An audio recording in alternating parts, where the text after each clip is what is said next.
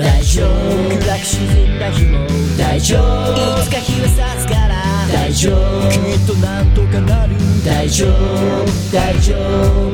大丈夫。辛く落ち込んだ日も大丈夫。いつか思い出になる大丈夫。君にならできる大丈夫。大丈夫。この番組は全ての人生が宝物をテーマにゲストの生き方人生から明日に生きるヒントを得るポッドキャスト番組です仕事うまくいかなくて。はいどうもワンライフポッドキャストナビゲーターのミッチーです。こんばんは。そして今日のゲストの紹介者柴田博文さんとえゲストのさつきさんです。よろしくお願いします。よろしくお願いします。はい、えー今日のオープニングトークなんですけども、あのー4周年記念で、えー来ていただくことでずっとお話ししてます、まあ座右の絵のアーティストの祇園さんにですねつい先日座右の絵を僕描いてもらいましておそうはい。で座右の絵っていうのは座右の銘を絵にして描いてくれるっていう。でいろいろお話をしてですね僕の人生観とかあの価値観っていうのをこう感じてその感じたものをイメージして絵にして描いてくださるっていう事業とか活動なんですけども、書いてもらったんですよ。で1週2週間ぐらい前かな？にあのスカイプで電話で、あの面談というかうん。話をしまして、1時間ほどだったんですけどもだからもうその時点でね結構ね良かったんですよ、時間って結構長い時間、はい。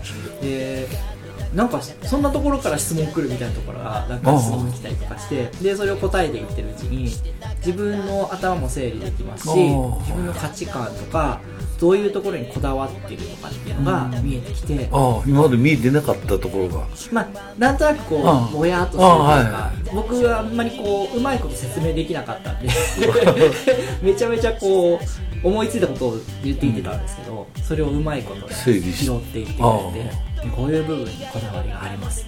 あクリアになったか言われてですね最初はちょっと抵抗というか、いやうーん僕そんなところにはこだわってない。あそう。いうの。言ってたんですけど、周りはって考えるとやっぱり僕そここだわってます。ねっていうことになってで一番気づいたのが自分の好きなことにこ自分が好きか嫌いかが全部の基準になってるんですよ。でその時に言われていや僕はって言ったのはそのなん誰かに対して何かしてあげることがなんかいいことじゃないですか一般的には。世のため人のため そうそうそうそう、はいはいなのにあなたは自分自身のことが一番ですよねみたいな感じで。エゴみたいな。違ういや。違う。よ。そう言われるとと思って。言ってたらでも結局考えると自分が好きだからそれをやるとか、自分が嫌いだからやらないっていうのは結構明確になっててでそれを言っていくうちにですね。あの過去の話を思い出しまして、僕なんかあのお店がずっと自営業あの家がずっと自営業だったんで、そこのお店にですね縛られてたんですよね、うん。まあ、ゆくゆくは継がなくちゃいけないみたいな。でそれを鎖の鎖だと表現して、昔思ってたのを思い出してそれを話をしたらですね、えーそれをですね絵にしていただきまして、でちょっと見てもらおうかな、こんな絵を描いてもらいました。犬だ。犬がですね鎖につながれてて、その先にはですねランプがあるんですよね、アルコールランプああはいはいはで元はこの火に近づいたらやけどするし、鎖があるから離れられなかったんだけど、いはこの成長していくうちに気づいて、このランプは周りの人たちを温めることができるっていう意味で、ここにあってそれを心地よい空間として自分が受け止めてるっていうことであすごいなんかホッとする絵あを 描いてい最初はただいて。マイナスなものだと思ってたけどそうそうそうそう大きくなると。いいものそう。で今結構そういう部分も自分の中にあるんでで詩もねあのつけてくれるんですよ。祇園さんが。でここに書いてあることもすごい自分の中にこうハマるというか、なんか感動するような言葉で書かれててとてもその本当に座右の銘に変わるようなイラストだなということで、これはすごいいい経験をしたなというふうに。じゃあその鎖が決して悪いものではない？もともとは悪いと思ってたんですけど、うん自分ではねちょっと。今はそれがやっぱ大事というか、ああ大事よね。いいことなのかなとは思ってますね、はい。素敵な絵ですね。はい。なんで、もしよかったら、あの、興味がある方はですね、ギオンさん、ツイッターで検索していただくか、あの僕に、ワンライフポッドキャストにご連絡いただければご紹介しますんで、えー、また聞いてみてください。ギオンさんはそれをなりわいにしてる今はまだ始めたばっかりなんですよ。のなんで、これから、まあ、それが本事業になるか、うん。いろいろな活動の中の一一環になるかっていう感じ。で。結構、その、漫画家のアシスタントだったり、いろいろ絵の関することをされながらっていう感じで。はい。はい、すいません。はい、じゃあ、えー今日は本編で、えー、さつきさんの未来について、はいいろいろお伺いしていきたいと思いますんで、えー、早速伺っていきたいと思います。はいそれでは本日も参りましょう。2月17日配信第177回ワンライフポッドキャスト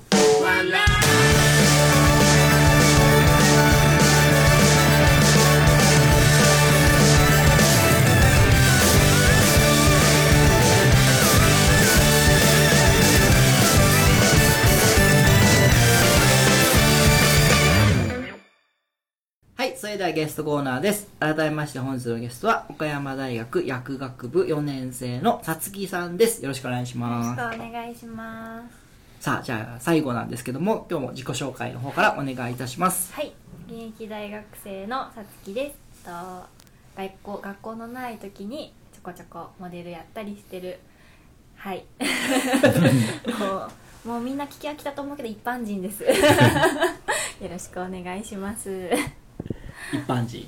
はい。今はでも素人さんが活躍できる時代時代以降いありますからね。が場とかツールがあるから、うんありがたいです、うん。本当に。結構でも自分から積極的に。うん。でも僕が感じるのはこう私が私がみたいなこうこうしゃしゃり出る感じはないんでいい感じに積極的で多少いい感じに控えめなところもある。あうん使いやすいというか、で好感が持てるっていうなるほど。ねいいですね。うん。やっぱりありがとうございます。そう受け取っていただけたのが。それはじゃあある意味であのプライドがへし折られた部分。いい方向にね丸丸くなったかもしれない。どっかが、いやでもいいですよね。そうやって自分をうまくアピールできてるっていうのはすごい大事なことだと思いますしこれからの人生には絶対役立つことなんでね。素晴らしいですね。大学4年生で。だよね。23でね。なかなかできない、ね はいじゃあ今日は未来編なんではい。これからのことやりたいこと夢や目標などについてお伺いしていきたいんですけども、はい。まずバリ薬剤師そうですね。まあでも自分の中で薬剤師になるっていうのは結構うーん直近の目標かもしれない。なんかん。今までは結構遠くに見てたけど、うんまあ、薬剤師になるのって通過点だよねって感じになっちゃってますね今は。ああひょっとしたら手段かもしれない。うんなんかこう今後のためのそれこそ資格じゃないですかうん。薬剤師って、から自分が今後生きていくための、まあ、一つの手段として見てます、うん。今はどっちかというと、ゴールじゃ目的地じゃなくてそこからスタートするみたいな、あそうですね。あなるほどなじゃあその先の先は何なんだ？それだけ大きく出といてでも私まあ割とちっちゃい時から結構ブレてなくて自分の中でどうしてももう絶対これが叶ったら私他がちょっと叶わなくても幸幸せだろうなって思う夢は、結婚して子供を産んで幸せな家庭を築くことだなと思ってます。もうなんかずーっと憧れです。それが一番。あ結構意外だな。結構もったいないなって言われることもあります割と。なんか仕事バリバリしてそうとか友達とかには言われるんですけど私個人的には全然早く結婚してもいいぐらいには仕事がもしできなかったとしてもうん。別にいいやっていうぐらい そこの夢が大きいです私にとって。でも結婚しても働きたいとか両立したいとかみたいなそこはやっぱその時次第。もし働くってなっても働けるようにって感じはあります。薬剤師の資格あったらいいなとかやりたいなんかこうやりたいことが多い方ができることが多い方がいいじゃないですか絶対。選択肢は多い方がいいから、そんな感じで見てるもう失礼なんですけどね本当に。なんか周りの人にはあ本気でそういうことしたいと思ってる人には。けど私の中で一番の夢はそれですね。いっぱい考えたけどこの23年間。なんかいつまでに結婚したいとか。でもうーんちょっとは働きたいなって最近は思う,、うんうんうん勉強せっかくしてきたので、うんそれを生かして働きたいなとは思ってるのでまあ30前後ぐらいで結婚できたらいいかなとふんわり思ってます。なるほど。結婚。これまた初めてのパターン。うわね若くしていい挫折も味わって これからどう伸びて将来にどんな夢をとか思ったら意外な。いやでも一番あ難しいまあかもしれいないよね。努力でどうにかなることじゃない、ああそうね。努力が裏目に出るケースがありますからね結婚に関して。そうね。運も必要だろうし、なんか理想の夫婦像とかあるんですか？理想どうなんですかね。でもうーんやっぱすごい理想ですよ。もうこんなのありえないですけど、うん。家事は分担したいです。もう2人でやるものだと思ってほしいです。なんか一時期専業主婦に憧れてたんですよ私。で仕事も全然仕事したいって思ってなくてだから最近やりたいことがなんとなく仕事としてその薬薬の勉強をしていく上でなんとなく仕事としてこういうことしたいなっていうのが見つかったんですけどそれ友達に言ったらなんかもうお母さん目線で「うわ働く気になったのよかったね」ってすごい褒められるんですよ最友近 あなたが専業主婦なんてもったいないとずっと思ってたみたいな。しんどいしみたいな。絶対良くないよみたいな働いた方がいいよってめっちゃ言われてたから。よかったね。働くてよかった。ってすごい言われます。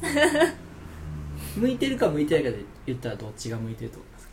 あでもそう自分でなりたい専業主婦にって言っときながら向いてるのは仕事だと思ってます。やっぱずっと同じことしてそ環境も変わらないことよりかは、まあ、同じことをしていても立場が変わったりその後輩ができるとかキャリアアップするとかうん。っていうふうに周りは変わっていくじゃないですか、うんうん。仕事をしてたらそういう面では仕事の方が向いてるんじゃないかなとうん思いますね。病院とかよりも企業の方が やりがいがとか言ってるんだから。ね。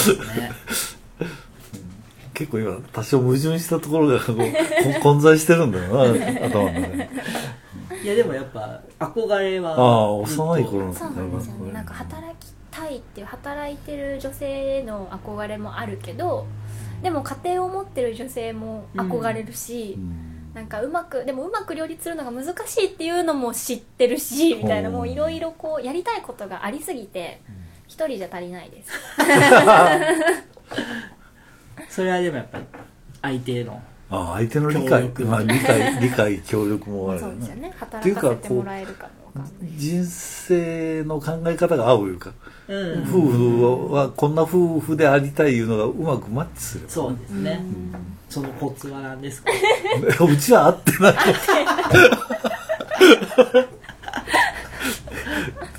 企業独立してなんかもう自分で突っ走ってる感じがあるんで。そそうですよね。最近家庭を顧みてないかなと。これ聞かれたら困るんだけど。え奥さん何も言わなかったんですか？その独立する時は。いやいあった。僕転職もしてるんで、転職のたびに心配されたし、独立もまあ話したら長くなるんであれですけど結構あの突発的な感じもあって、十分準備に準備を重ねて自己資金貯めてさあじゃなかったんで相当失敗したと思います まあ言うても聞かないのも分かってるから。なるほど。それも一つの手ですね。でも言っても聞かないって奥さんが分かってるからこそ成り立ってますよね。なんか。もしれない理解してくださってる性格とかをちゃんと僕逆ですね。あそう。相手が言っても聞かないんで。はいはい。諦める側ですか？あそう。受け入れます。あ相手で寛大な心で。お父さんとお母さんはその夫婦関係とどういうご夫婦だったんですか？お母さんが主導権を握ってます。うーんお父さん転勤のある仕事。そうですね、でどういう職種類の仕事？営業？ですね多分、普通のじゃあサラリーマン、まあはい、そうですそうです。お母さんは専業主婦。お母さんはパートアルバイトうんうんうん。しながら、まあ基本的にはいお家にいる感じで。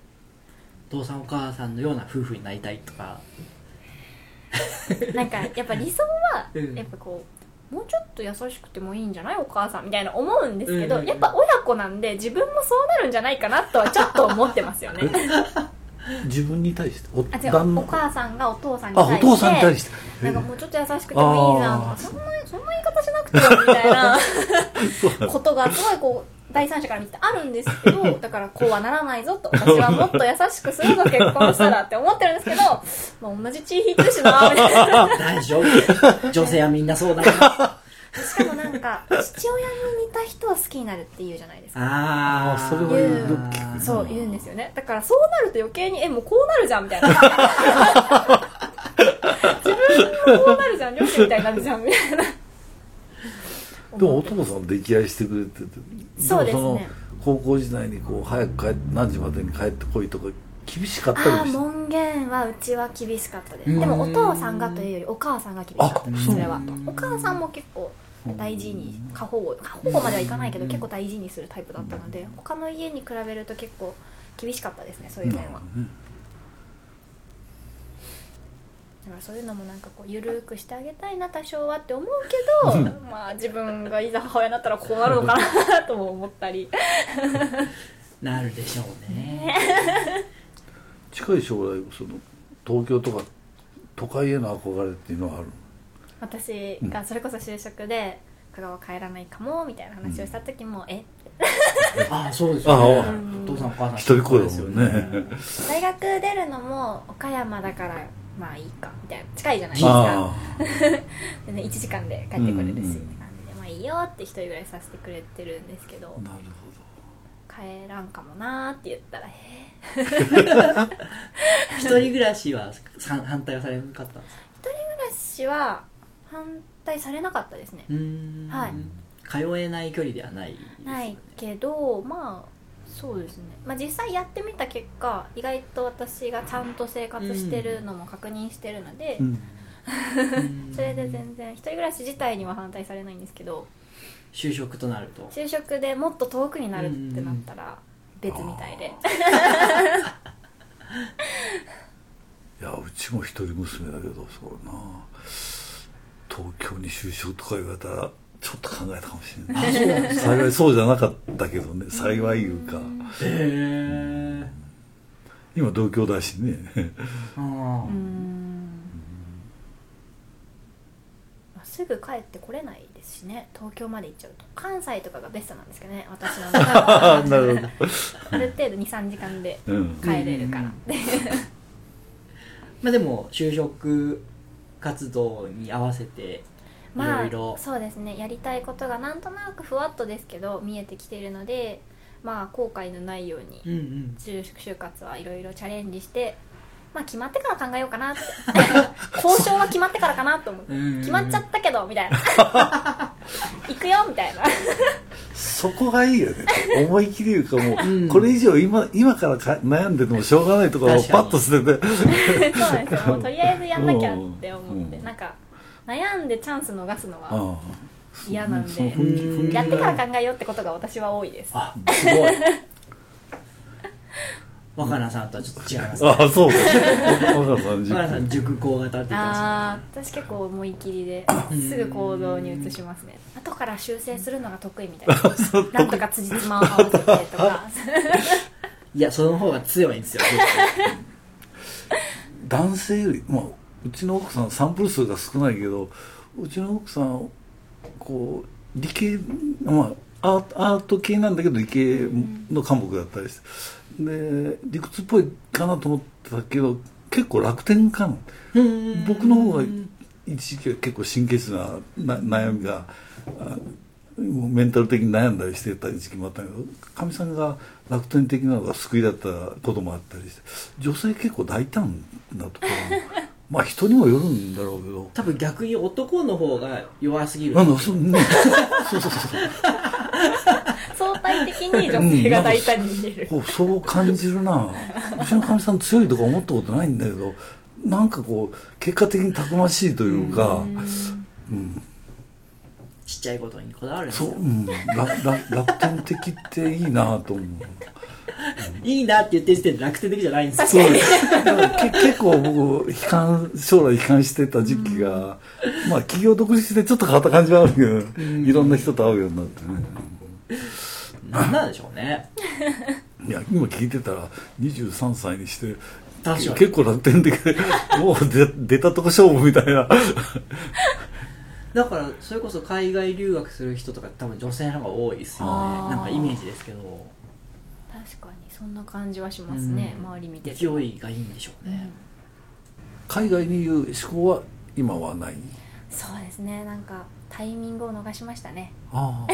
まあでもちょっと行ってもいいかなぐらいはあったんですか？うーんうん興味はありました、うん。まあでもまあ日本でできることをやろうかなと。今岡山の高校でもね1年間海外留学とかあったり、結構海外に行くハードルが昔ほど高くないから。まあでも本当にやりたいことがたくさんある人間なので、うん。でしかもそれに全部に足を突っ込んでいくタイプなのうで、ん。爪楊枝にならないように聞いて。でもなんかやややらないで後悔するよりかはやって後悔した方がいいってタイプなので、うん。全力でやりたいことを見つけて全部に取り組んでいこうかなと思ってます。これからも。うわなんか吹っ切れてるな。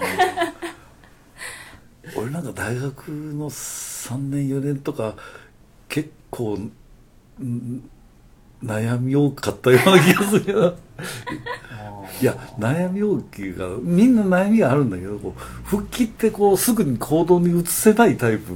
ああ、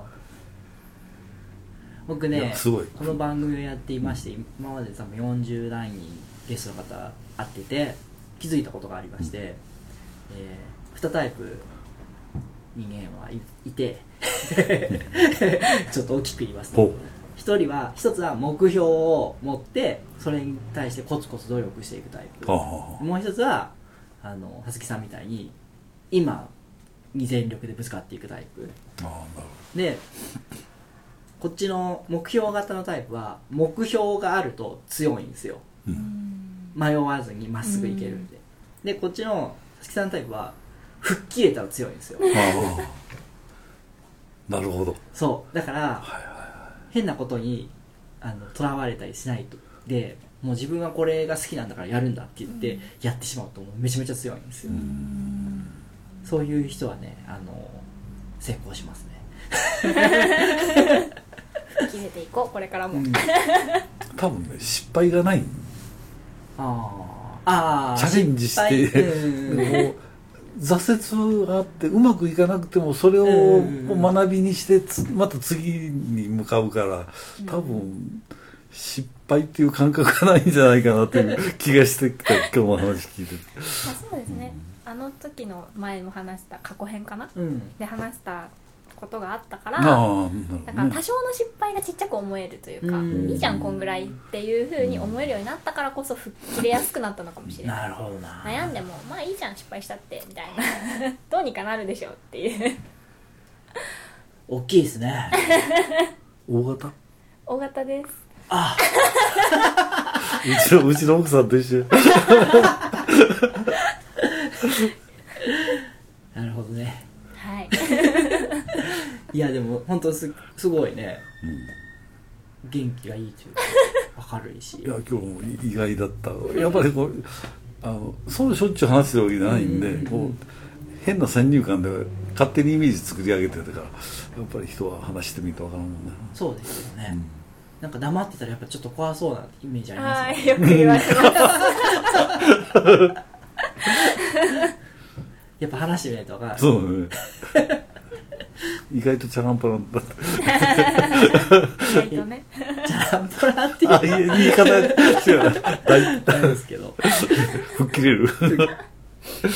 はいじゃあ最後にこの番組恒例の質問をさせていただきます。さつきさんの人生を一言で表すワンワード私のワンライフを教えてください。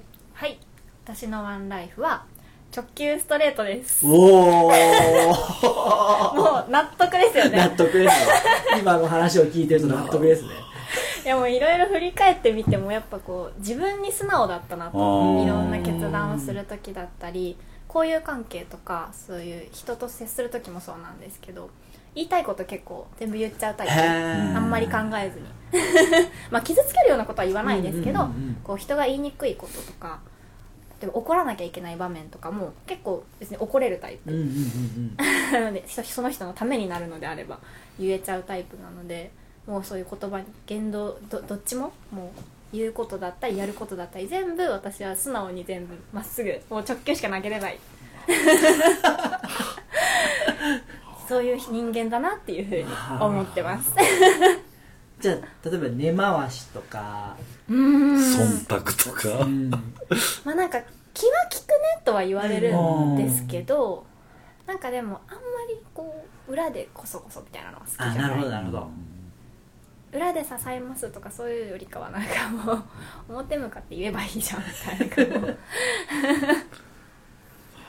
直球ストレートですねもう言葉が直球 わかりやすくていいかなと。いいですね。もうまさにそれを貫いていってほしいです。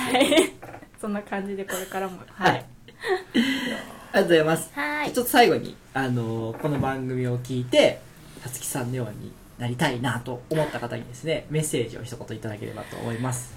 あなんかな私もこんなこと言ってますけど悩むことはあります。一応。一応。一応悩むことだってあるんですけどやっぱ一回ちょっとたまにはまあなんとかなるでしょと思って一歩踏み出してみると運よく成功する時もあるかもしれない。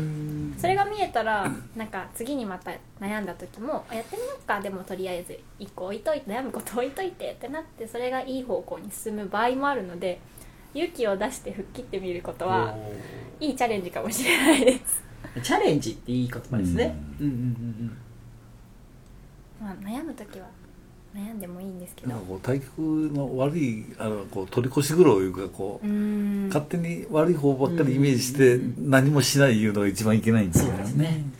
一晩寝たら忘れましょう。私そのタイプですけど一日悩むんですけど寝たらもういいやってなるタイプです起きたら。いいな素晴らしい。素晴らしいですね。寝ずに悩むんじゃなくて寝ましょうあでも寝るのいいって言いますもんね、うん。悩み。譲らないなんかいい意味でリセットされます、寝ることで。はい。じゃああの僕はしっかり寝あい寝たいと思います。悩んだ時は寝る。なんか教えられたな。も うなんか悩んでたら私何でも相談受けたら全部ポジティブに返す自信あるんで。おおいつでも。何かあればどうぞ。薬がね。本当ですね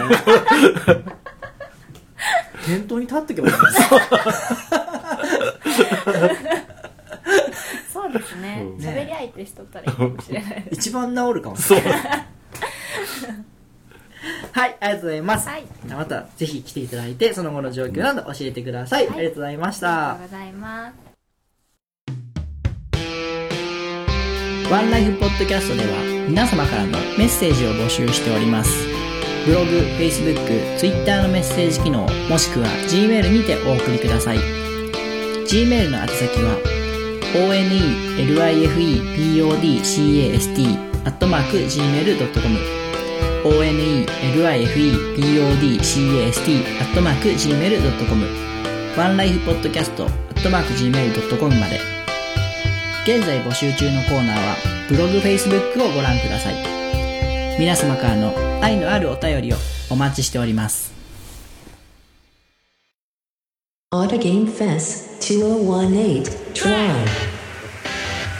ジャンルもスタイルも年齢も距離も時間も超えて音楽とそれぞれの挑戦がそこにある「ポッドキャストミュージックフェス」「音ガンフェス2018トライ」音亀フェスは音だけで構成されたバーチャル音楽ライブ今年はトライをテーマにプロアマやジャンル問わずバーチャルとは思わせないここだけでしか聴けないライブステージを皆様にお届け。2018年11月3日より約1年間ポッドキャスト YouTube にて配信中。今年の出演者は「ジ・アンチスリップグループス。セイレン」マースタンダード。フリーダムチンパンジー藤崎鳴海ウィズメック。アニマルキャスターズエキスポライツ。ホノルルゾンビストリートスジュンテクノマジシはじけたい。ン DY 転がるシータ。キャナメル。春。今年で6回目になる音ガメフェス。全ての音ガメフェスに関する情報は「音ガメフェスポータルサイト」と検索して特設サイトの方をご覧ください。あなたが聴いた時がライブの時間。それが音亀フェスです。音ガメフェス2018トライ！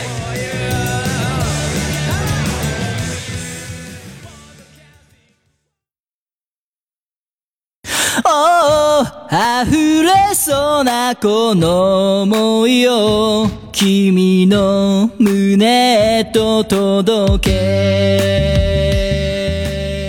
はい、エンディングです。お疲れ様でした。エンディング曲はエクスポーライツでワンライフです。じゃあちょっと最後なんで、えー、この 3, 3日間の感想などをいただければと思います。そうですねなんか喋りながら改めて自分ってなんか分かりやすいなじゃないけど 自分に素直だなと思ってなんか回りくどいことしてないなと振り返りながら気づくことができました。直球ストレートですか。はいいや、でもすごい話してて、なんかね、わかりやすいというか、いいキャラですよね。いいんですかねいいキャラ。だといや周りを元気にするし、まあどんなパートになって結婚するかわかんないけど、多分旦那が生かされるというかと思うな。だ旦那が力を発揮できるようにこう気持ちをこう上げてくれるというか。そんな気がするな。知ってます？旦那さんが、あの落ち込んでる時仕事で失敗した時とかに慰めるような奥さんはダメな奥さんなんですよ。ああんたもっとしっかりしなさいってケツを叩く奥さんがいい奥さんもっと稼いできなさい。あ何落ち込んでんのよみたいな。旦那さんをどんどん成長させる。奥さんがいい奥さんらしいです。尻を叩くじゃないけどなんかこう元気をくれる感じはするな、緒に落ち込むタイプではないかもしれないですね、確かに。そういう意味ではいい家庭が築けるかもしれないですね。夢に近づき夢ますね。に近づけるはい。えーと最後なんで。柴田さんもどうぞ。いや僕去年の8月私がゲストで出させてもらって、それで今までの自分の現在過去未来をこう語りながら整理がついたり発見があったりでうちの美人レポーターのバンちゃん若菜さんさつきさんと20代のあの若い女の子をもう普段そんなに話し込んでるわけじゃないんですごい意外な面もあったしおあの年齢関係なくすごいなと あのいい影響を受けたりもしたんで、あのミッチさんには大変感謝です、ありがとうございました。僕もいや面白かった。めちゃめちゃ勉強になりました。この現在過去未来っていうのがいいなと思って。あ今学校でなんかルーツがさっきの小学校の転校にあったとか。で将来はみたいなありがとうございました。またあのゲストお待ちしておりま す。でも人気みたいでもう予定が詰まってそうだねるもう結構ね6月ぐらいまでああそう。てまして。いいこちらこそ。あの2回目以降出ていただいた。ら、まあ、漏れなく準レギュラーに。なります1回目で準レギュラーですか？狙っていこうかな皆さん準レギュラーになってよろしくお願いします、誰か紹介したい人がいたら本当言ってください。ばわかりました。3回こう放送した後ずっとアーカイブとして残ってるんでダウンロードもできるしいつでも聴けるから、その今年の終わりに今年のゲストの中で再生回数が一番多かった人大賞をもらえた人ですそれがなんとかアドバイザーだっ今回はスーパーのたスーパーあスペシャルアドバイあスペシャル。はい吉本さんそう去年思わぬ賞をいただいて最初はプロデューサーの権利をあげますって言って始まったああそうなんですね。でだから最初の人はプロデューサーであ。で次があの陽子さん。後藤陽子あそうなんだ。だったんですけど陽子さんに何がいいですかって話したら、あのいろいろこっちで面白いの考えていったら、影の支配者の絵をそう影の支配者。毎年変わるんだ。毎年変わる。今年まだなんか。そう面白い。の考え若菜さんと競ってもらって。えー、はい、じゃあ、4周年記念スペシャル対談のお知らせをいたします。えー4月にですね、4周年スペシャルで、えー、座右の絵アーティストのギオンさんと、闇夜まとうイラストレーターの藤島ガラスさんのスペシャル対談を企画しております。えー、お二人に対しての質問メッセージを募集しておりますので、えーお二人を知っている方はですね、ぜひメールで質問事項を送ってきてください。はい、じゃあゲストの方のイベント告知宣伝お願いいたします。この間と同じなんですが、えーっと美人キュートの変顔で励ましめくりの制作中です、えー3月には完成の見込みで、はい。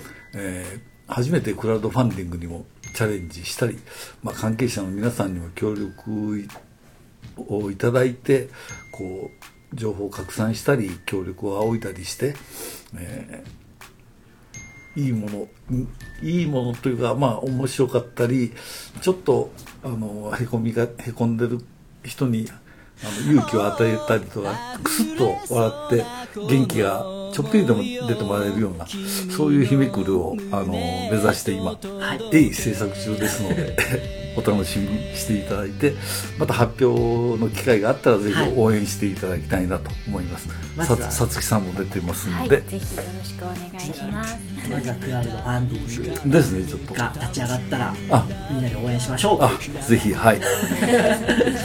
はいありがとうございましたじゃあこの番組では皆様からのメッセージを随時募集しております。メッセージの方法募集内容に関してはブログ Facebook でご確認ください。Twitter でのフォローもお待ちしております。Twitter をハッシュタグカタカナでワンライフポッドキャストでつぶやいてください次回の配信は2月24日を予定しております。来週は新しいゲストの現在編を配信予定です。お送りしましたのは私ミッチーと本日のゲストのと柴田博美でした。